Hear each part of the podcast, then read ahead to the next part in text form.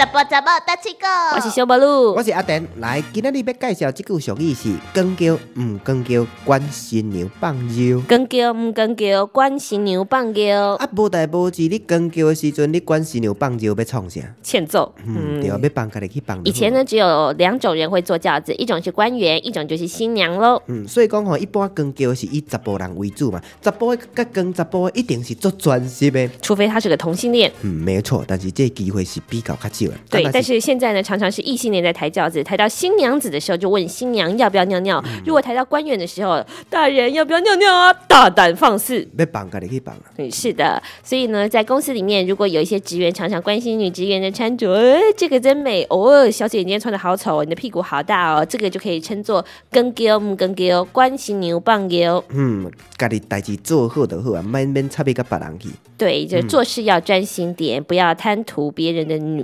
美色。嘿，对，今仔日介绍即句就是“光叫毋光叫，管新娘放尿做事要专心哦”，。安尼就对啊。